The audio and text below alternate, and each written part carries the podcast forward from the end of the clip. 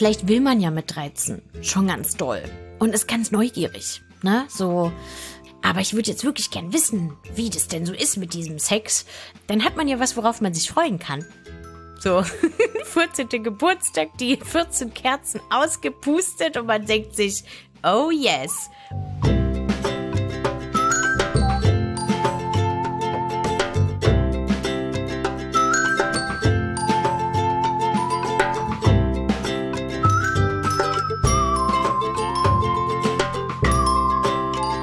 Willkommen zu Frag mal Agi, dem Podcast, in dem ihr der Sexualpädagogin Agi Malach alle eure Fragen rund um Liebe, Sexualität, Pubertät, Identität und alles, was damit zusammenhängt, stellen könnt. Ich bin Katrin Rönecke und mir zugeschaltet ist irgendwo in Berlin die Agi. Hallo Agi. Hallo Katrin, äh, heute hier aus meiner sehr, sehr heißen Wohnung, weil heute ist es sehr warm in Berlin und ich schwitze ein bisschen, aber ich freue mich sehr, wieder hier vom Mikro zu sein. Ich freue mich auch heute leider ohne Video, denn ich bin nicht in Berlin. Ich bin auf dem Land bei meinen Eltern und die haben schlechtes Internet und da können wir das mit dem Video leider heute nicht so richtig hinbekommen. Das nächste Mal hoffentlich wieder. Wir haben einige Fragen wieder in unserem kleinen Fragebeutel dabei, die ihr uns gestellt habt. Ihr wisst ja, bei Telonym erreicht ihr uns bei Instagram, per Mail, über unsere Webseite. Es gibt die unterschiedlichsten Wege. Schaut einfach in eure Show Notes, da findet ihr alle Möglichkeiten, wie ihr uns erreichen könnt. Und die erste Frage ist äh, relativ praktischer Natur, würde ich sagen. Sie kam über Telonym rein und lautet, Hi zusammen, wir wollten mal wissen, ob ihr ein paar Tipps hättet mit dem Umgang von Gleitgel. Haben wir da ein paar Tipps? Umgang von Gleitgel? ja, du, äh, lebenspraktische Tipps, na klar. Ähm, vielleicht erstmal Gleitmittel oder Gleitgel, Gleitcreme. Das sind Flüssigkeiten, die sozusagen als hm, Schmierstoff dienen und Reibung vermindern. Ne? Also wenn es darum geht, ähm, um vaginalen Spaß oder analen Spaß oder auch an gen nee, generell einfach an Genitalien, ähm, mhm. dann haben wir da ganz empfindliche Schleimhäute. Und wenn da Gleitmittel draufkommt, dann vermindert es zum Beispiel die Reibung. Ne? Also wenn man sich selber anfasst oder die Genitalien einer anderen Person anfasst oder den Analbereich oder so, dann kann es sozusagen eine extra Flüssigkeit sein, wodurch sich das ja vielleicht für die Leute auch besser anfühlen kann, weil wenn das da nicht genug Feuchtigkeit ist, dann kann es dazu führen, dass die Haut mehr gereizt wird und es einfach schmerzvoll ist und sich nicht gut anfühlt. Mehr Reibung, mehr Rot. Mehr, mehr, Rei mehr Reibung, mehr Rot, genau. Und viele Leute denken, dass ähm, Gleitmittel wirklich nur dafür da ist, wenn, weiß nicht, zum Beispiel ein Penis in eine Vagina eingeführt wird oder so, oder ein Penis in den Anus. Aber es kann auch sein, dass zum Beispiel, wenn Leute Solo-Sex haben, dass sie dann auch Gleitmittel benutzen möchten, weil das ein anderes Gefühl für sie ist. Ne? Dass sie sagen, mhm. ah, okay, weiß ich zum Beispiel, meine Vagina Vulva, die wird feucht, aber ich möchte mal erkunden, wie das ist, wenn da noch mehr Flüssigkeit ist und ich mich anfasse. Oder wie fühlt sich das an, wenn ich Solo-Sex mit mir habe und auf dem Penis ein bisschen Glattgel tue oder so. Wie fühlt sich das dann an? Ne? Also auch um vielleicht auch wieder da mehr Unterschiede oder mehr Vielfalt in den Solo-Sex reinzubringen. Und es gibt, und das ist vielleicht auch wichtig zu wissen, dass Gleitgele in mit unterschiedlichen Inhaltsstoffen daherkommen. Mhm. Ähm, also es gibt welche, die sind auf Silikonbasis, auf Wasserbasis oder auf Ölbasis. Und mhm. gerade die auf Wasserbasis, die sind für so sensible oder empfindliche Vaginalflora ganz gut geeignet. Die kann man auch gut mit Kondomen zum Beispiel benutzen aber die ziehen relativ schnell ein. So, das heißt, es kann sein, dass man dann so mehrmals nachlegen muss, sozusagen. Ähm, und was ganz wichtig ist, Gleitmittel auf Ölbasis können nicht mit Kondom zusammen benutzt werden, weil Latexkondome und ähm, so ölbasierte Gleitmittel ja, das sind nicht die besten Freunde, sage ich mal, weil das Öl zerstört das enthaltene Latex und kann dazu führen, dass sie schneller reißen.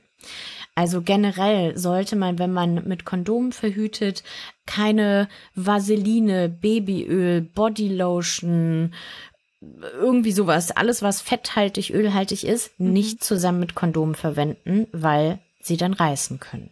Oh, das ist ja wirklich sehr gut zu wissen. Ja, ja. Und wie ist das? Also Gleitgel, ich weiß noch, als ich das erste Mal Gleitgel in den Fingern hatte, also wirklich wortwörtlich, hatte ich das Gefühl, boah, das klebt aber. Muss das so sein oder ist das auch, gibt es da unterschiedliche, welche, die vielleicht nicht so dolle kleben, dafür mehr gleiten?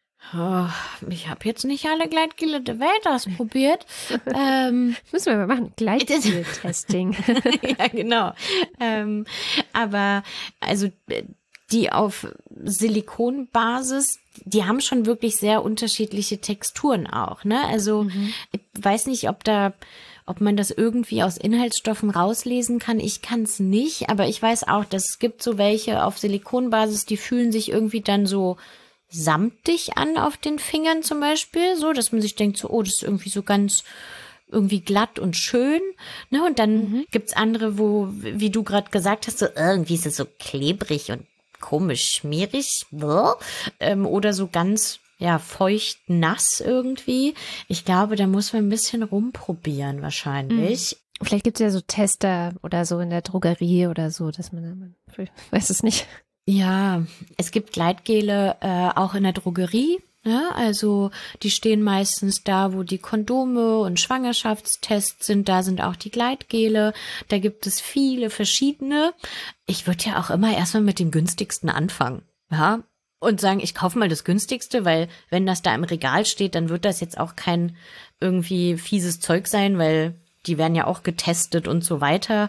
Es gibt natürlich auch Sexshops, die das verkaufen. Die sind halt erst ab 18 zugänglich wo man die dann auch häufig ausprobieren kann und ne, schauen kann, wie fühlt sich das irgendwie auf den Fingern an und so. Oder wie riechen die auch, ne? Vielleicht ist man ja auch geruchsempfindlich und sagt, oh, ich will gar nicht eins, was irgendwie viel riecht, sondern eher neutral riechendes Gel. Generell würde ich, und das ist jetzt aber wirklich nur eine persönliche Meinung, sagen, so wenig Inhaltsstoffe wie möglich. Also, weil hm. wir schmieren uns das irgendwie auf möglicherweise sensible, empfindliche irgendwie Schleimhäute und dann braucht es da keine ätherischen Öle und irgendwas Ätzendes. Das heißt, ich würde eher sagen, wenig Parfüm und Konservierungsstoffe. Also man braucht Konservierungsstoffe, weil sonst ne, ist das Zeug nicht haltbar, Schimmels. aber genau. Ist auch nicht ähm, gut. Ja. Und was vielleicht auch noch wichtig ist, weil ich gerade meinte, ne, ölhaltige Sachen, uh, äh, lieber Hände weg davon, wegen ähm, Kondom. Aber mhm. auch würde ich persönlich davon abraten, da Öle ja sozusagen die Haut ja so ein bisschen abdichten. Ne? Dann kann die Haut nicht mehr so gut arbeiten.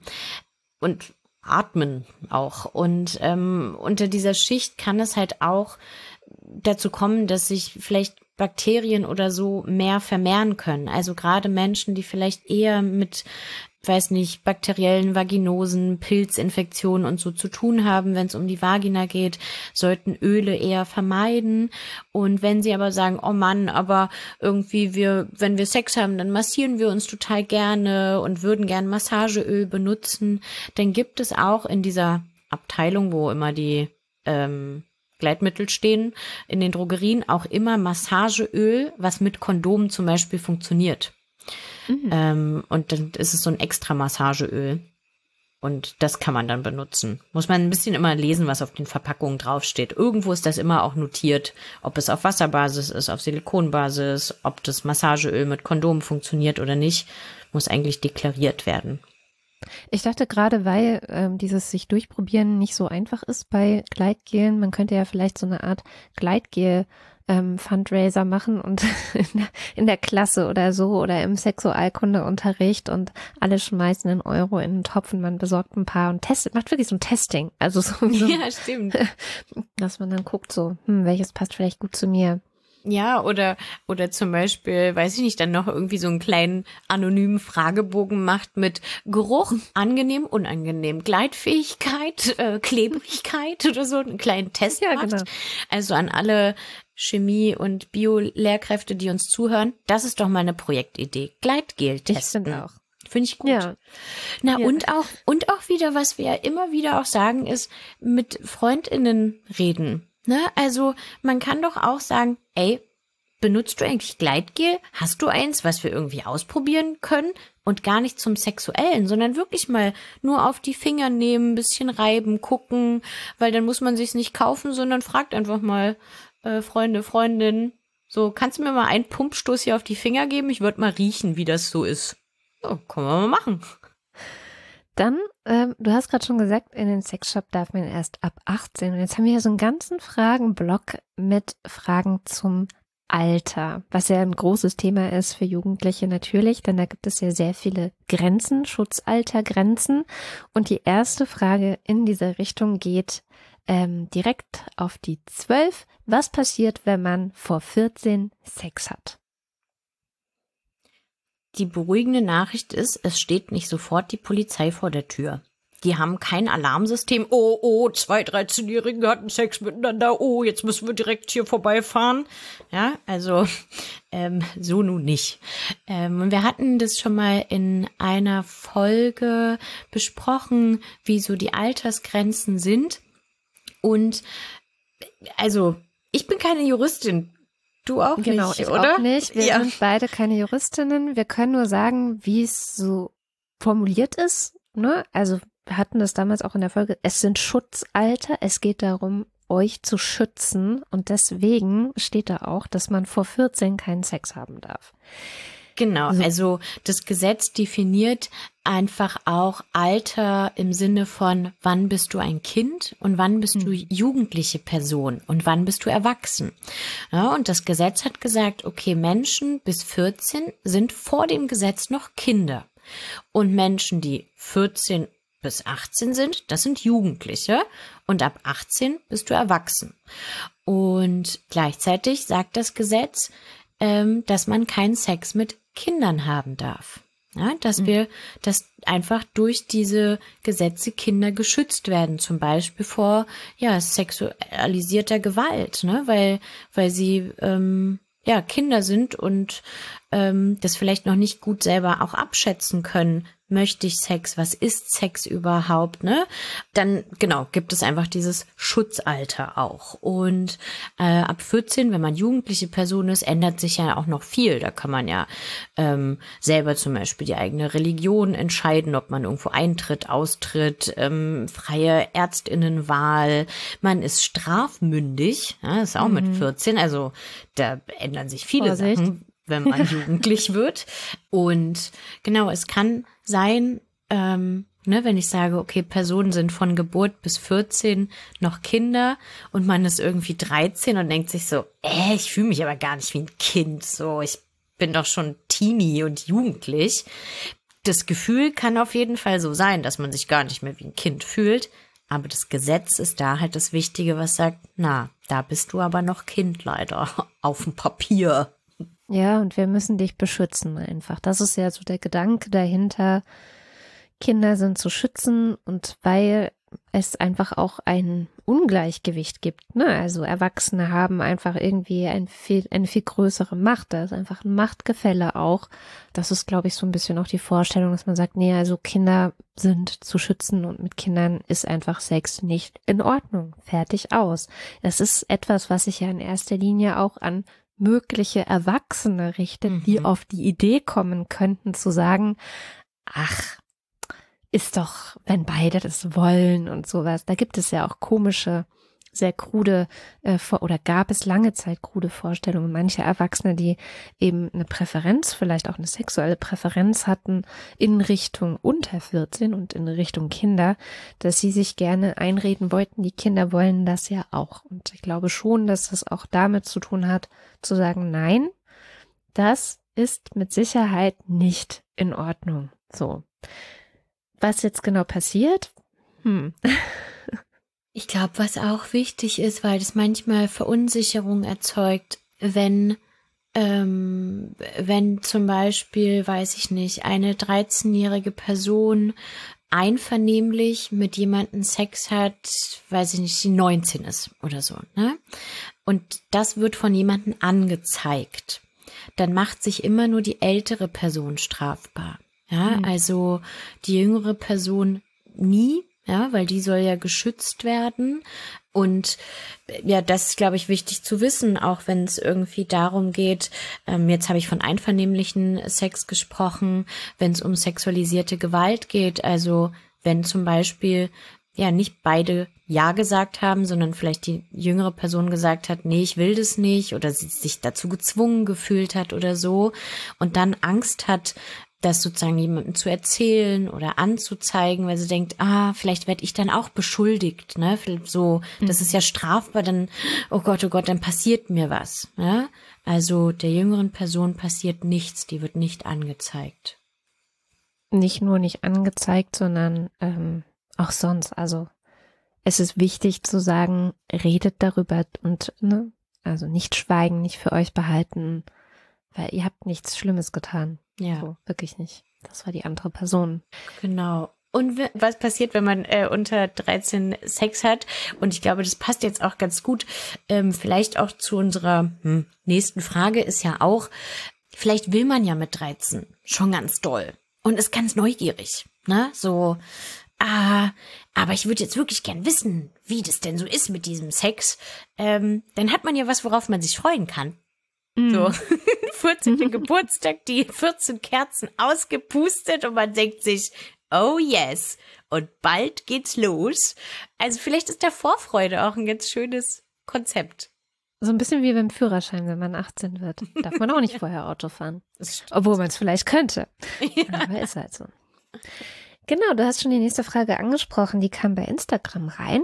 Hallo liebe Agi, ich bin 15 weiblich und heiße so und so. Seitdem ich zwei Jahre alt bin, habe ich bewusst wahrgenommen, dass ich mich täglich selbst befriedigt habe. Dies habe ich damals aber eher als Stressabbau genutzt. Naja, bis es vor acht Jahren zur sexuellen Befriedigung wurde. Woran liegt das? Warum brauche ich dies nicht nur zur Selbstbefriedigung, sondern auch einfach so? Das ist jetzt der erste Teil der Frage. Vielleicht antworten wir darauf direkt? Ja. Wir hatten sehr, sehr ausführlich in der letzten Sendung auch über Solo-Sex gesprochen. Genau. Vielleicht nochmal kurz. Also, erstmal finde ich es ja fantastisch, dass sich die Person an die Zeit zurück an, erinnern kann, wo sie zwei war, kann, kann mhm. ich irgendwie nicht so. Aber wowi. Ähm, und auch ist ja mega schön, dass so die Entdeckung des eigenen Körpers und des ja, des Lustempfindens auch ähm, vielleicht schon früh begonnen hat und das auch zum Stressabbau genutzt wurde. Also das ist nicht untypisch. Und das kann im Laufe des Lebens sich auch verändern, beziehungsweise auch jedes Mal verändern. Ja, und da ist es egal, ob es um Solo-Sex geht, also ne, wenn man sich selbst befriedigt, oder vielleicht auch Sex mit einer anderen Person hat oder mit mehreren anderen Personen dass Sex da immer auch vielleicht so unterschiedliche Funktionen hat. Ja, vielleicht ist es mal der Stressabbau, mal ist es ähm, wirklich die Lust, die man genießen möchte. Vielleicht hat es auch einen Beziehungsaspekt manchmal, dass man einfach gerne einer anderen oder anderen Person nah sein möchte, dass man ja dadurch in Verbindung geht. Genauso auch beim Solo-Sex, ja, vielleicht auch wieder mit sich selbst in Verbindung gehen möchte, sich berühren möchte. Also es ist nicht so, dass Solo-Sex nur dieses, ah, das dient der Befriedigung und dann fertig, sondern es kann auch hm. ganz viele unterschiedliche, ähm, ja, in Anführungsstrichen Funktionen haben. Das klingt so komisch, ne? Jetzt müsste es gäbe es so ein Ziel, so, aha, diese Funktion jetzt erfüllt. Das möchte ich damit gar nicht sagen, aber ähm, ja, dass es viele verschiedene Aspekte haben kann, warum wir das gerade machen. Und ähm, wenn man das machen möchte, dann darf man das auf jeden Fall tun. Solo-Sex als Multifunktionswerkzeug. Dann geht die Frage weiter. Außerdem ist mir bewusst geworden, dass ich ein sexuelles Interesse an älteren Männern habe. Ich selbst habe aber dadurch eine schwierige Situation, da ich meine Sexualität nicht ausleben kann wegen dem Jugendschutzgesetz. Warum habe ich so ein tiefes Bedürfnis, einen 40-, 50-Jährigen zu berühren, mit ihm eine ernsthafte Beziehung einzugehen? Fragezeichen. Hm, warum wissen wir auch nicht. Ne? Das ist immer so ein bisschen das Problem mit sexuellen Präferenzen. Man weiß eigentlich nie so richtig, warum. Ähm, ja, also sexuelle Präferenzen, das sucht man sich ja nicht aus. Ne? Ähm, es gibt Menschen, die stehen irgendwie auf bestimmte vielleicht Körpertypen. Es gibt Leute, die stehen auf vielleicht bestimmte auch ähm, Materialien, Oberflächen, die sie irgendwie erregen, bestimmte Sexualpraktiken, äh, auf bestimmte Geschlechter. Ähm, und das alles ist keine freie Wahl, ne? Zu sagen, oh ja, also, jetzt 14. Geburtstag. Ich habe mich entschieden. Ich stehe auf Frauen und ganz langsam Sex und ähm, am liebsten möchte ich dabei Vanillegeruch riechen und das erregt mich besonders. Nee, das findet man ja irgendwann einfach raus ne, und merkt, mhm. ah, das finde ich gut. Oh, das, das finde ich besonders gut. So, das finde ich so okay, aber das Wowi hätte ich nicht gedacht. Finde ich richtig krass geil. und ähm, ja, deshalb kann man dazu Präferenzen jetzt nicht unbedingt viel sagen. Es gibt sicher auch ach, psychologische irgendwas Theorien, die das dann auch so pathologisieren und das würde ich an ja. der Stelle versuchen zu umgehen, so dieses oh, wenn du das und das gut findest, dann ist das sicher krank und dafür gibt's irgendwelche mhm. schrägen Gründe und da da da da da.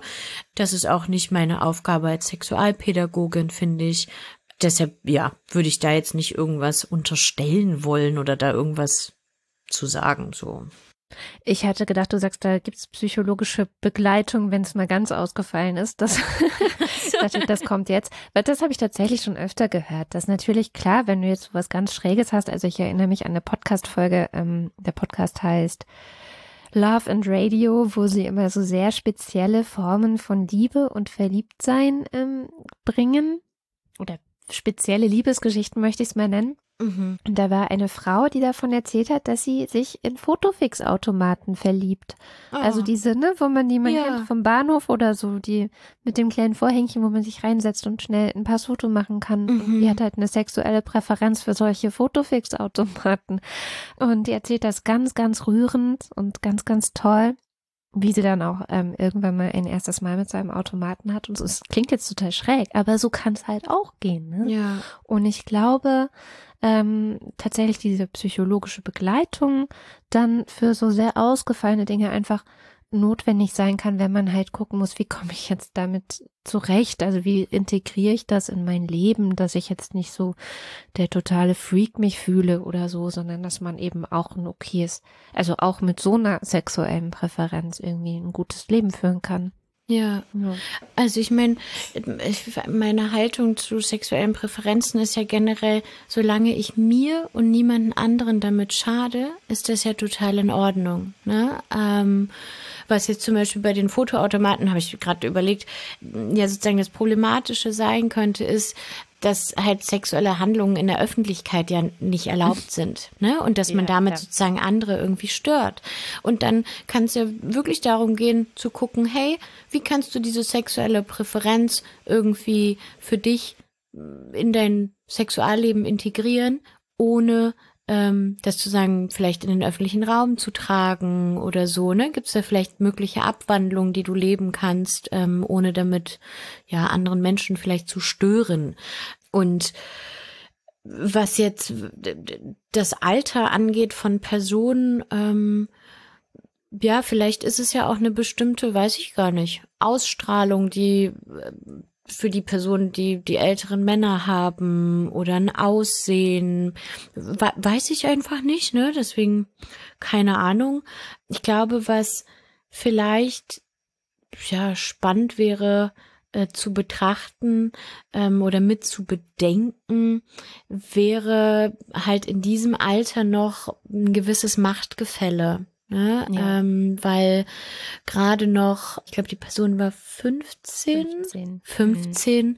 und jemand, der 50 ist. Das sind in diesem Alter noch einfach ganz andere Lebensrealitäten. Ne, von ich gehe irgendwie noch zur Schule, ähm, ich wohne, weiß ich nicht, mit ähm, Eltern, Erziehungsberechtigten zusammen, mein Körper entwickelt sich noch, wächst noch und vielleicht ähm, ja eine ältere Person, die, weiß ich nicht, äh, alleine lebt, einen 40-Stunden-Job hat und jedes Jahr eine Steuererklärung macht. ähm, ja. Und das kann ja erstmal vielleicht auch interessant sein. Ne? Und man muss ja nicht immer dasselbe Leben führen. Ich finde es auch immer spannend, wenn andere Leute also so einen anderen Job haben als ich. Denke mir so, oh toll, was machst du da? So, weil ich mir das gar nicht vorstellen kann. Ne? Aber ähm, ja, manchmal kann es trotzdem mehr wie so ein Machtgefälle aufmachen von jemand ist besonders wissend und die andere Person nicht oder besonders erfahren und wieder unerfahren. Ne? Und ob sich das auch gut anfühlt, muss man ja mal gucken. Ja, das hatten wir ja auch vorhin schon kurz gestreift, das Thema, dass die Frage eben der Schutz auch der jüngeren Person ist. Ne? Da, unter 14 sprechen wir von Kindern, jetzt ist die Person 15. Ich glaube, da gibt es ja auch nochmal so spezielle Übergangsphasen für 14- und 15-Jährige, wo man sagt, auch die muss man eigentlich noch ein bisschen mehr schützen. Ja, genau. Also es ist, wenn jetzt ähm, eine 15-jährige Person mit einer 40-jährigen Person ähm, einvernehmlich Sex hat, ist das erstmal per se nicht strafbar, ähm, aber es könnte es sein. Und wenn es jemand zur Anzeige bringt, dann würde ein, ich glaube, Gericht, aber hey Leute, ich bin keine Juristin, ich weiß nicht genau, das sozusagen nochmal prüfen. Also die würden hm. zum Beispiel die 14-, 15-jährige Person ähm, befragen, würden vielleicht auch, weiß ich nicht, mit einer nahenstehenden Person, einer Lehrkraft, also ne, die die Jugendliche kennen, auch sprechen, einfach um rauszufinden, kann die Person sagen, die Konsequenzen ihres Handelns gut abschätzen, ist sie sexuell mündig, ist sie psychisch stabil, genau, wird, ne? genau. Hm. und ähm, ist quasi ihr Ja ein ein Ja. Und ähm,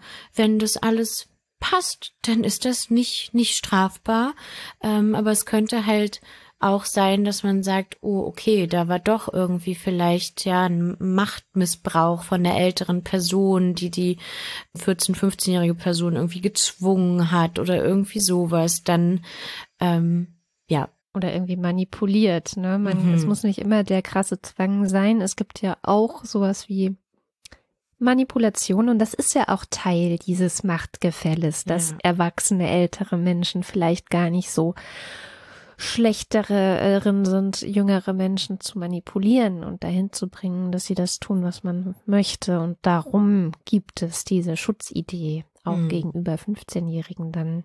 Ja, genau. Also, aber auch ohne, dass wir jetzt so genau wissen, was dann passieren würde, wir können zusammenfassen, es könnte halt Ärger geben und es könnte anstrengend und stressig werden und vielleicht auch hier ähm, ist die Vorfreude vielleicht dann so ein bisschen der Trick, um diese Phase zu überbrücken, in der man ja in so einem Schutzbereich noch ähm, ist durch das Gesetz. Ja. Ja, und auch vielleicht auch zu, zu erkunden, ähm, was diese ja sexuelle Präferenz vielleicht ähm, bedeutet, ne? Also vielleicht einfach für sich selber noch ein bisschen rauszufinden, so was ist es eigentlich, was mich anzieht, ne? Es ist vielleicht, hm. ähm, weiß ich nicht, eine Selbstständigkeit, dass ich denke, also alle 40, 50-Jährigen, die sind immer so total selbstständig, die wissen, was sie wollen. Ich kann nicht verraten, ist nicht so. Ähm, so, es gibt auch manchmal Leute, die, weiß ich nicht, 18 sind und total weiß nicht, total mega krass klarkommen und wissen irgendwie, was los ist. Und ich denke so, wow, krass, wie du ja. das irgendwie gerade kannst. Das kann ich vielleicht gerade nicht oder so. Ne? Und oder ist es das Aussehen oder was verbinde ich denn mit 40, 50-jährigen Männern? Ne? Stand ja so in der, in der Frage, ähm, mhm. was ist es genau? Und ähm, ich sage nicht, dass ich das ändern muss, ne? sondern einfach da auch zu erkunden. Was ist es vielleicht, was mich anzieht? Und kann ja. ich das auch woanders finden oder wirklich nur da? Ja, okay. Aber dann müssen wir vielleicht noch ein bisschen warten. Und vielleicht auch mal gucken. Ich kann mir auch vorstellen, manchmal macht man sich ja so Fantasien in seinem Kopf. Und mhm. im Kopf funktioniert das alles ganz hervorragend, mhm. ne? weil ich habe es letzte Sendung schon gesagt, das Beste, die besten Pornos laufen in meinem Kopfkino. Ich glaube, das ist bei anderen sicherlich genauso. Und es kann ja sein, dass wenn man dann wirklich ähm, so einen älteren Mann, in dem Fall jetzt eine ältere Person, vielleicht in anderen Fällen, trifft, kennenlernt, sich näher kommt, dass man dann merken könnte, aha, in meiner Fantasie war das irgendwie besser. und hat sich äh, besser angefühlt, hat besser gerochen, hat was weiß ich. Ähm, war, war, ich habe es mir anders vorgestellt. Ja, Kann ja auch und, sein. und dann ist es ja cool, dass man diese Fantasie hat, die darf man immer noch behalten, ne? Und Mhm. ähm, sagen, oh ja, also in meiner nehmen. Fantasie, äh, in meinem persönlichen Kopfkino ist das fantastisch, aber ich muss das nicht in die Realität umsetzen. Weil das denken ja viele, ne, wenn sie bestimmte sexuelle Fantasien haben, die sie so im Kopf durchspielen, dass sie das dann auch sozusagen in live auch machen müssen und gut finden müssen. Aber es ist manchmal einfach wirklich passiert, dass dann Leute was ausprobieren und sagen, aber ich finde es eigentlich, also es war jetzt im Erlebnis gar nicht mehr so geil. Ähm, das heißt, unsere sexuellen Fantasien sagen uns nicht immer, was wir in der Realität dann wirklich auch vielleicht genießen. Also, auch da schauen wir mal und vielleicht einfach gucken, dass man ein bisschen viel Eis essen kann zwischendrin, dass man dann volljährig ist und alles, alles nicht mehr so problematisch ist. Genau. Apropos volljährig, das bringt uns zur letzten Frage für heute, die bei Telonym kam und einfach ziemlich offen und ehrlich fragt, darf ich Pornos wirklich erst ab 18 schauen?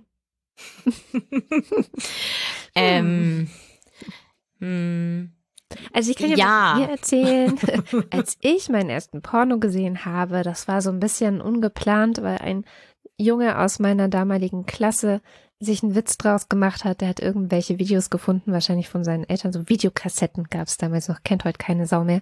Ähm, und in der Schule hatten wir so einen äh, Fernseher, der auf, auf Rädern war, in so einem äh, Schrank auf Rädern. Der wurde immer von Klassenzimmer zu Klassenzimmer geschoben, um dann irgendwelche Erdkundefilme oder so zu gucken. Und äh, da hat er dann in der Pause einfach in einen dieser Fernseher mit dem Videorekorder den Porno seiner Eltern reingeschoben, so dass wir dann alle eher, unvorbereitet in noch relativ jungem Alter, also definitiv vor 18, unseren ersten Porno gesehen haben. Also, es, hat, es kam nicht die Polizei, aber es gab, glaube ich, ein bisschen Ärger für den Jungen. Hm. ja, also ähm, ich glaube, wir hatten auch irgendwo, irgend, irgendeine Folge ging es auch um Pornos. Ich weiß nicht mehr welche, aber hey, guckt in unserem Feed, hört einfach alle Folgen. Ist sicher was Um dabei. Pornos und Medienkompetenz ging's, genau. Ah ja, genau. Und das Wichtige ist, es gibt kein Gesetz, was sagt, wenn du unter 18 bist und ein Porno guckst, dann machst du dich strafbar. Nein. Aber es gibt ein Gesetz, was sagt, du darfst unter 18-Jährigen keine Pornografie zur Verfügung stellen.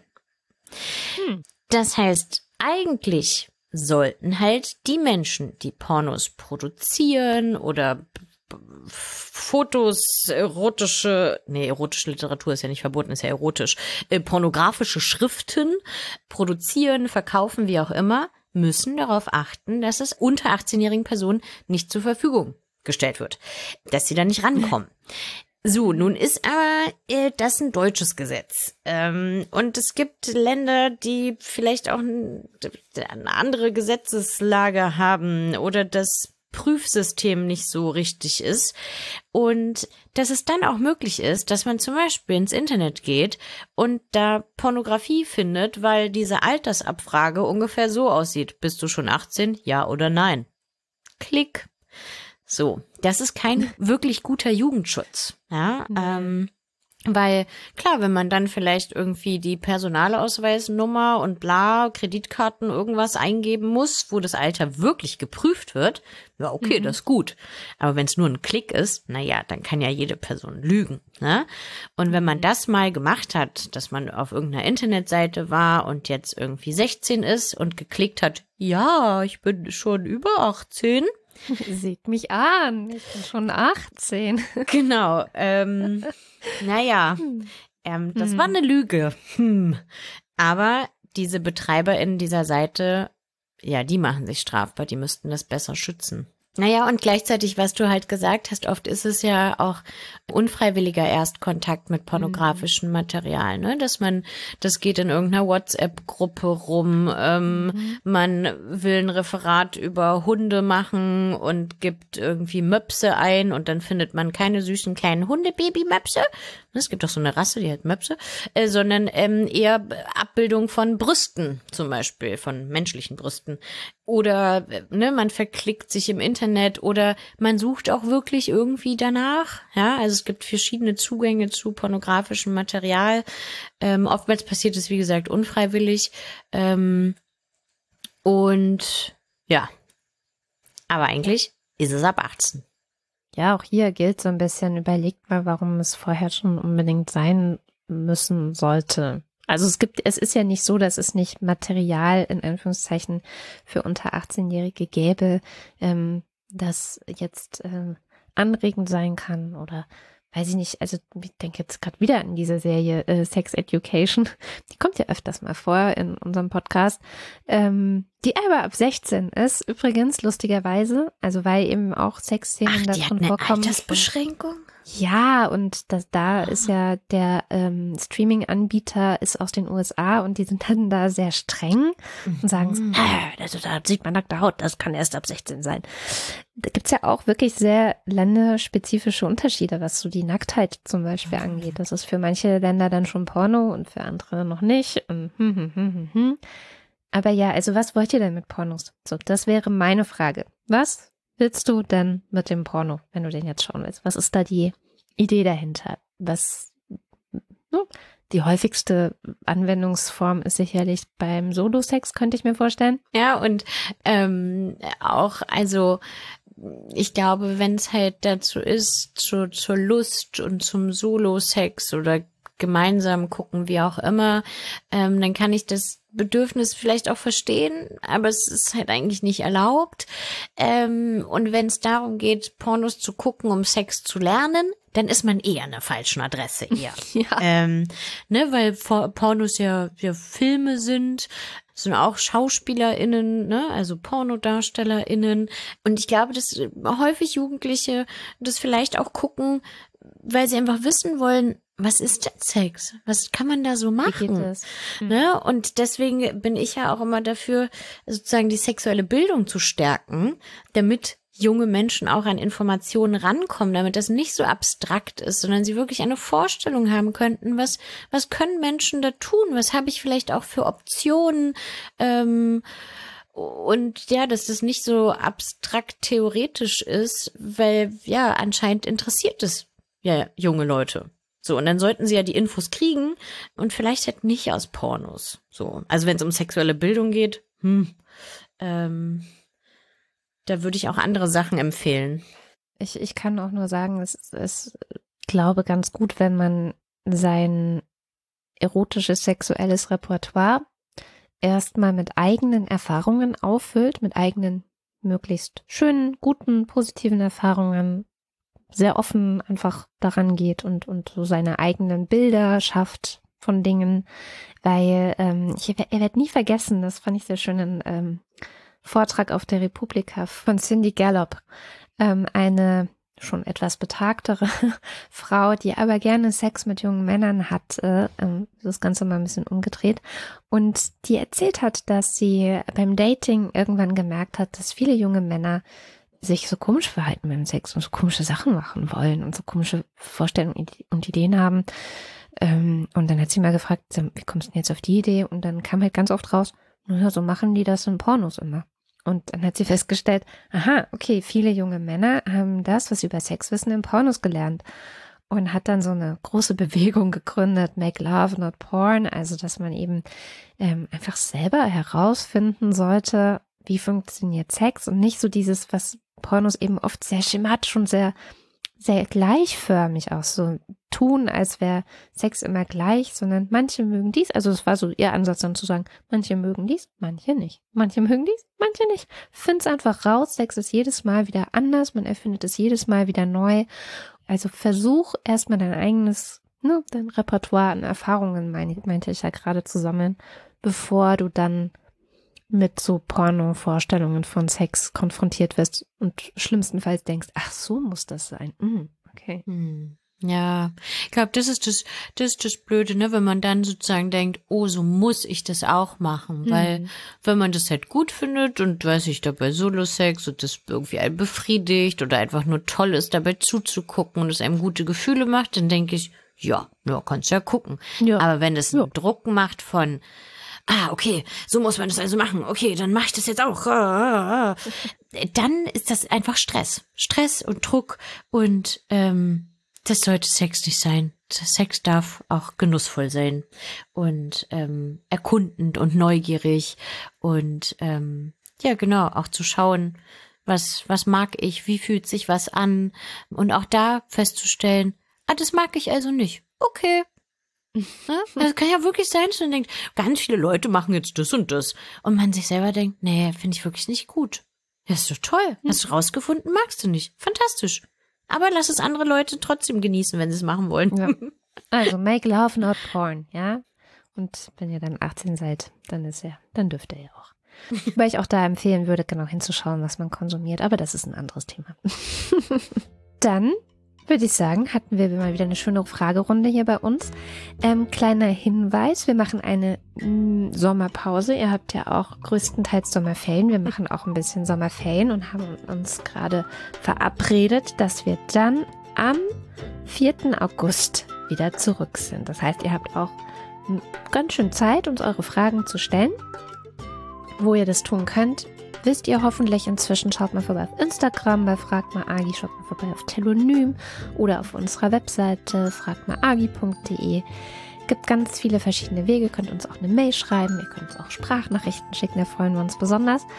Und äh, ja, ich bin mir sicher, es tauchen vielleicht auch ein paar schöne Fragen auf jetzt in den Sommerferien, wo ja auch, glaube ich, ein paar Dinge wieder ein bisschen offener und möglicher sind. Mhm. Ähm, wo das Coronavirus uns nicht mehr ganz so dolle im Griff hat. Hoffentlich. Also genießt die Ferien und schreibt uns eure Fragen und bis im August dann. Habt einen wunderschönen Sommer. Tschüss.